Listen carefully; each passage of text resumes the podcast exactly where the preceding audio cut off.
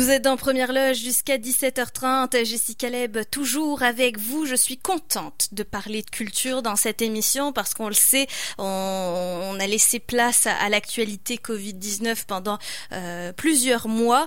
Mais là, ça y est, je le dis à chaque jour parce que franchement, je le savoure de pouvoir vous reparler euh, de culture. On a parlé des spectacles qui se déconfinaient à Québec Qu'en est-il à Montréal hein? On le sait, la situation est, plus fragile euh, avec euh, euh, tous les, cas de, déconfinement qui sont toujours plus tardifs à Montréal qu'ailleurs en province. Mais pourtant, la culture a commencé à se déconfiner aussi. Premier spectacle avec public au Lion d'Or il y a quelques jours, quelques neuf jours à peine, quelques semaines pour le préciser. Au Lion d'Or, on avait aussi accueilli, souvenez-vous, le groupe Dear Criminals qui a joué pour un spectateur ou deux à la fois, c'était à la fin mai. Comment se passe le déconfinement des spectacles du côté de Montréal où la situation est plus fragile? On peut notamment le suivre dans la balado La Sentinelle dont je vous parle aussi depuis plusieurs mois puisque ça a été notamment lancé par Marc-André Mongrain euh, qui a décidé de parler de la réalité des travailleurs de la culture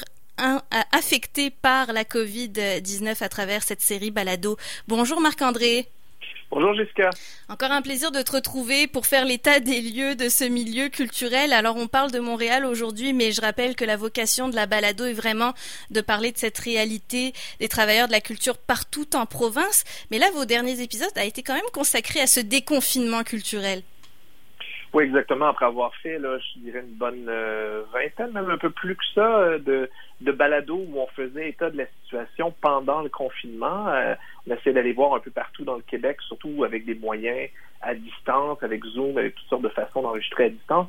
On allait prendre des nouvelles des gens un peu partout dans le Québec, de, à savoir comment les artistes et artisans, surtout ceux qui sont indépendants ou travailleurs autonomes, comment ils se débrouillaient dans le contexte de la COVID-19 et du confinement. Là, maintenant qu'on est dans une phase un peu de déconfinement, euh, on voulait faire progresser un peu la série Balado. Donc oui, on s'est reconcentré un peu plus sur le territoire euh, autour de Montréal pour euh, aller vivre carrément des expériences de déconfinement de spectacle pour voir comment comment ça se passe, de quoi ça a l'air, comment ça sonne, est-ce que les gens sont au rendez-vous, puis de témoigner, de documenter de ces moments-là qui sont un peu les premières expériences post-Covid ou pendant le Covid, on pourrait dire. Mhm. Et ça donne lieu à vraiment des expériences, euh, j'allais dire, d'auditeurs assez euh, incroyables. J'ai euh, écouté avec attention le premier spectacle avec public au Lion d'Or en trois mois. C'est Bleu Nuit qui avait ouvert le bal. C'est votre épisode 32. Et bah, la chance du déconfinement, c'est qu'on peut capter les sons dans la salle de spectacle, le public qui arrive, la réaction du public et ses attentes aussi. Absolument. Puis nous, euh, dès, qu'on a entendu dire, dès que j'ai entendu dire en fait qu'il y avait euh, un spectacle au Lion d'Or, surtout que c'est un groupe qui s'appelle Bleu Nuit, donc c'est un groupe que j'aime bien, qui est un groupe post-punk. Ça, c'est intéressant. En fait, c'est pas un détail anodin, hein, parce que j'en parlais avec la directrice du cabaret Lion d'Or, Sarah Castonguay, qui témoigne dans, dans le balado. Et puis, c'est pas anodin parce que pendant le confinement, on a pu entendre beaucoup des auteurs, compositeurs, interprètes de la, de la chanson, de la musique folk, euh, parce que c'était assez facile à diffuser hmm. en direct, à distance, en confinement. Mais tout ce qui nécessite un groupe de musique complet, donc toutes les formes de musique un peu plus rock, euh, ont été pas mal absentes, euh, à quelques exceptions près, de toute l'espèce de, de, de, phase de trois mois de confinement et de diffusion de prestations virtuelles. Tranquillement, pas vite, c'est en train de revenir grâce aux salles de spectacle qui ont pu ouvrir pour faire des diffusions live. On l'a vu euh, notamment chez vous avec euh, l'Anti-Barré Spectacle qui, a, diffusé en direct un spectacle du groupe Envil qui était probablement le premier spectacle virtuel heavy metal. Mm-hmm. Mais sinon, il n'y avait pas beaucoup de musique rock, il n'y avait pas beaucoup de variété dans les genres musicaux qu'on pouvait voir en direct pendant que qu'on était dans la phase des, des prestations virtuelles. Donc, j'ai trouvé ça intéressant que le cabaret Lion d'Or ait décidé de faire de son premier spectacle avec public depuis trois mois et demi, de prendre un groupe post-punk, prendre un groupe donc qui euh, qui sonnerait pas du tout de la même façon acoustique, en fait, qui se referait probablement pas acoustique, et ça donne quelque chose d'intéressant de pouvoir revivre cette énergie-là qui, euh, qui rappelle un peu l'énergie des, des, spectacles dans des bars, même si on est vraiment plus dans une salle de spectacle, dans un cabaret. On a recréé vraiment cet effet-là dont on s'ennuie depuis le mois de mars d'aller quelque part où le son est, relativement fort, mm-hmm. où il y a de la batterie, où il y a des guitares électriques, où il y a de l'effet sur les voix, où il y a des projections derrière, il y a des jeux de lumière. C'est niaiseux, mais ça faisait longtemps qu'on n'avait pas vécu ça. Et ça fait du bien. Puis je trouve qu'on l'a bien exploité en allant chercher ce groupe-là qui est quand même de la relève, parce qu'il faut pas oublier qu'on n'a pas le droit à, un immense public. Là. On, on, a le droit à 50 personnes en tout, donc on a le droit de vendre pas plus de 40 billets à peu près. Donc, on ne pouvait pas aller chercher un artiste non plus trop grand public euh, parce que ça aurait frustré beaucoup de gens. Donc là, on se retrouve avec un groupe qui, euh, qui est un peu en marge, qui est un peu alternatif et qui euh, nous a permis de revivre cette espèce d'énergie très brutale, très primale qui nous manquait tant des spectacles rock il faut savoir que ces 50 personnes, incluant les employés, donc l'équipe technique, euh, le, groupe lui-même, je sais pas, mais bref, ça, ça, comprend bien plus que le public. C'est pour ça que tu parles de 40 billets vendus pour la billetterie. Exactement, parce que euh, oui, ça inclut les gens du groupe aussi. Euh, mhm. Ils étaient quatre dans le groupe, donc on, on retranche quatre personnes des 50 permises. Ça prend quelqu'un évidemment au, à, à, à l'entrée pour, euh, pour accueillir les gens, pour, euh, pour scanner les billets. Ça prend quelqu'un au bar parce qu'ils ont la chance d'avoir pu ouvrir leur bar. Ils ont ils l'ont appris quelques jours avant. Donc une personne au bar.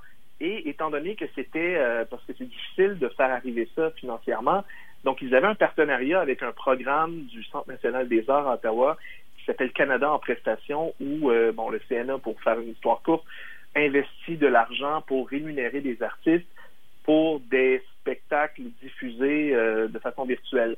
Donc le spectacle était à la fois live pour 40 personnes en même temps, ben, en tant que spectateur sur place, mais on pouvait également le voir sur les réseaux sociaux grâce à Canada en prestation. Mais ça fait aussi en sorte que il y avait, il y avait quelqu'un qui était là pour la presse, pour la, diffusion live de la vidéo, euh, plus deux personnes pour le son. Donc ça fait trois personnes derrière la console, une personne à l'entrée, une personne au bar, quatre personnes dans le groupe. Donc, on avait droit de vendre 41 billets précisément si on ne voulait pas dépasser les 50 personnes. On, est à ce point à la personne près mhm. dans nos calculs. Donc, si on avait eu un, groupe avec sept membres, ben, il y aurait eu trois billets de moins à vendre. Et puis, si on avait un artiste solo, on aurait eu trois billets de plus à vendre. Chaque place compte, on l'a vu, c'est au détail près, comme tu le disais, euh, Marc-André, et c'est vraiment ce que vous nous faites vivre dans le balado, parce que euh, on entend euh, la propriétaire du Lion d'Or ou la gérante, je me souviens plus de son titre exact, qui nous parle de cette pression, parce que bah, on a juste 41 billets, et puis il faut les vendre, ces billets-là, donc on veut s'assurer que la place soit vraiment remplie à pleine capacité, parce que bah, le Lion d'Or doit compter là-dessus pour bah, pouvoir survivre, pouvoir poursuivre ses activités aussi, et puis bah, pour tous ceux qui s'ennuient effectivement de l'ambiance des spectacles. Alors, profitez des spectacles déconfinés, ne laissez pas passer votre chance, mais comme ça se vend vite, bah, la balado vous fait vraiment vivre l'ambiance de ce spectacle comme si on y était. Donc, c'est un épisode évidemment un peu particulier. On espère qu'il y en aura plus parce que ça voudra dire qu'il y aura encore plus de spectacles déconfinés, bien sûr. Ben, c'est ça, nous, notre, but, en fait, c'est de pouvoir euh, témoigner le plus possible, de documenter de différents types de spectacles qui se déconfinent. Évidemment, c'est pas des spectacles comme on a l'habitude de voir parce que c'est des publics réduits, parce que c'est avec des, des, normes de distanciation sociale. Euh, il y a d'expériences, d'autres. Oui, il y a plusieurs autres expériences qui ont été tentées. Euh, notamment, on a fait un balado sur, euh, sur un lancement dans un parc. Hmm. Euh, le projet Aramis, qui a décidé de faire un lancement d'album, mais il ne pouvait pas le faire dans une salle de spectacle parce que les salles n'étaient pas réouvertes. Donc, il a décidé de faire un lancement dans un parc a essayé de faire ça semi-virtuellement pour pas créer un trop grand rassemblement, hmm. mais ça a quand même créé une soixantaine de personnes, une cinquantaine de personnes dans un parc avec une petite prestation discrète. Ça, c'est une nouvelle forme qu'on a essayé. Sinon, euh, on va euh, on va l'entendre dans le prochain balado, en fait, notre prochain épisode, qui devrait paraître soit demain ou, plus tard samedi. On est allé voir également un premier spectacle de théâtre déconfiné hmm. qui avait lieu, encore une fois, dans un parc ça c'est un suivi qu'on trouve intéressant. C'est des, euh, des, des, jeunes créateurs de, de théâtre qui font partie d'un projet qui s'appelle Résidence Incubatrice. On leur avait parlé au début du confinement, un des premiers épisodes qu'on avait fait.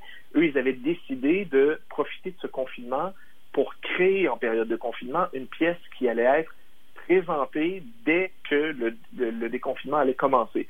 Évidemment, ils ne se doutaient pas que ça allait prendre trois mois.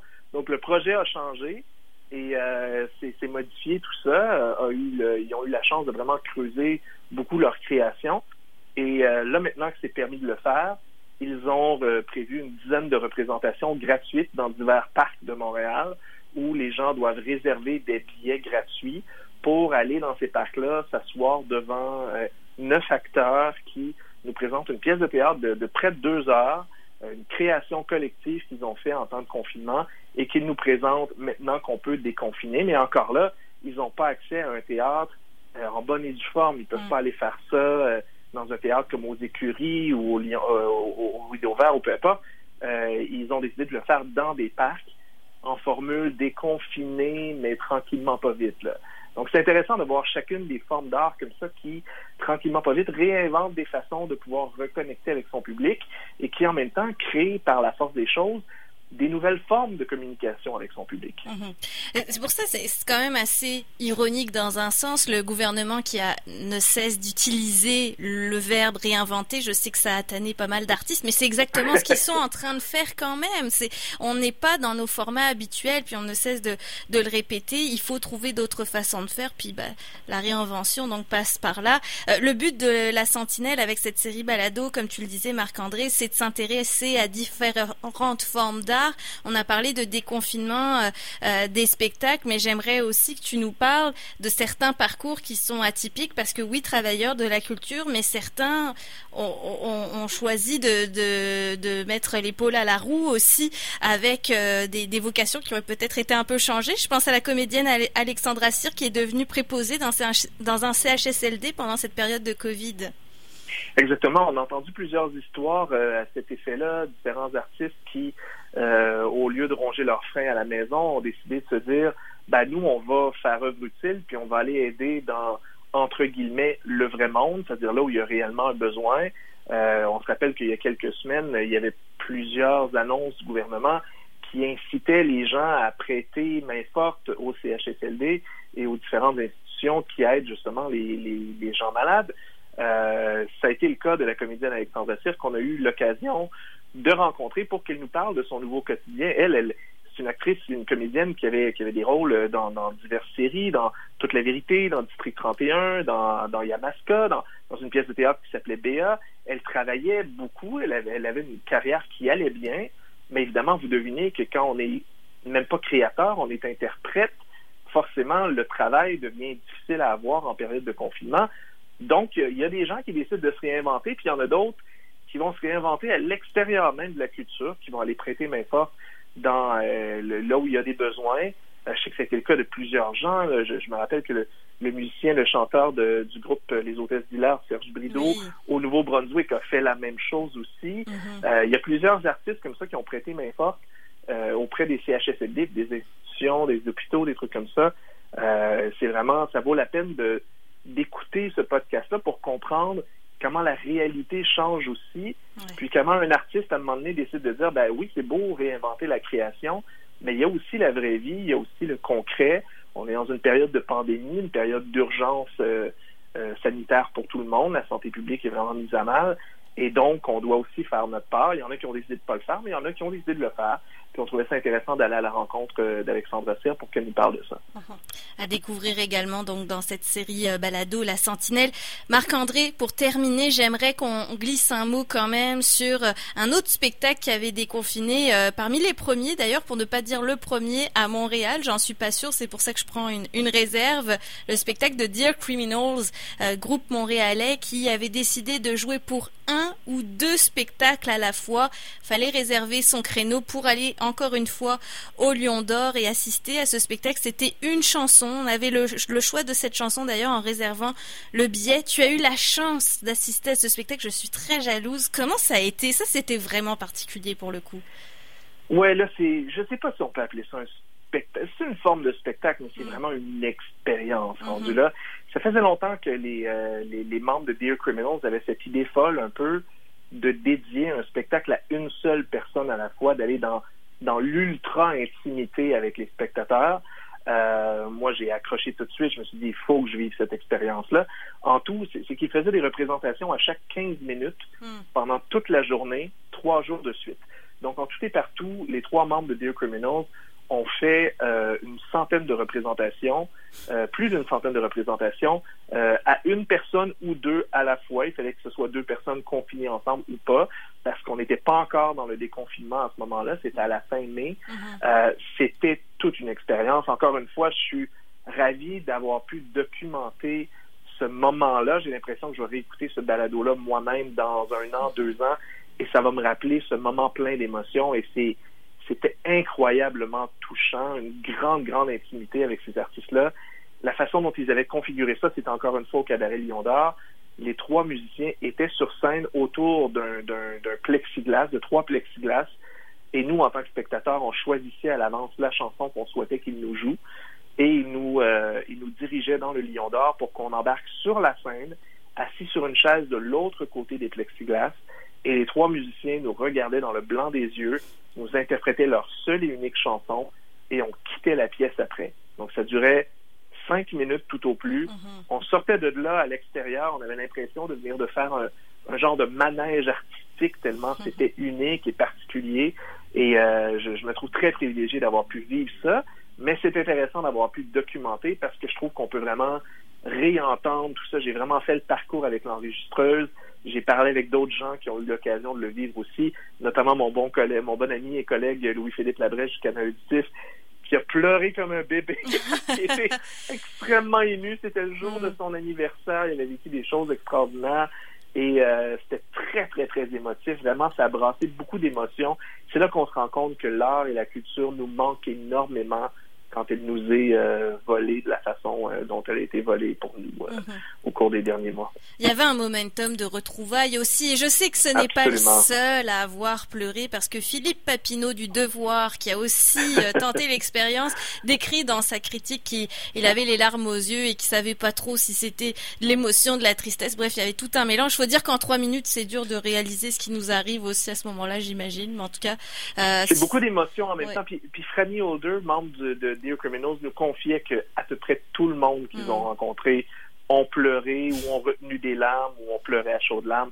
C'était tellement d'émotions en peu de temps et après autant de temps à attendre ces spectacles-là, ça, a été, ça a été vraiment une expérience très, très, très unique. On les remercie beaucoup d'ailleurs d'avoir eu le, le, courage de faire ça et au Lion d'Or aussi qui n'ont pas fait une scène là-dessus. Hein. Oui, voilà, c'est ça, c'est que c'est niveau rentabilité, on est très très loin. Ce genre d'expérience super intime, là, vous vous doutez bien que c'est pas les plus rentables autant pour les artistes que pour les salles euh, qui, qui les accueillent. Mais en tout cas, le geste a été très beau. Si on veut le vivre donc par procuration, c'est encore une fois dans la Sentinelle série Balado.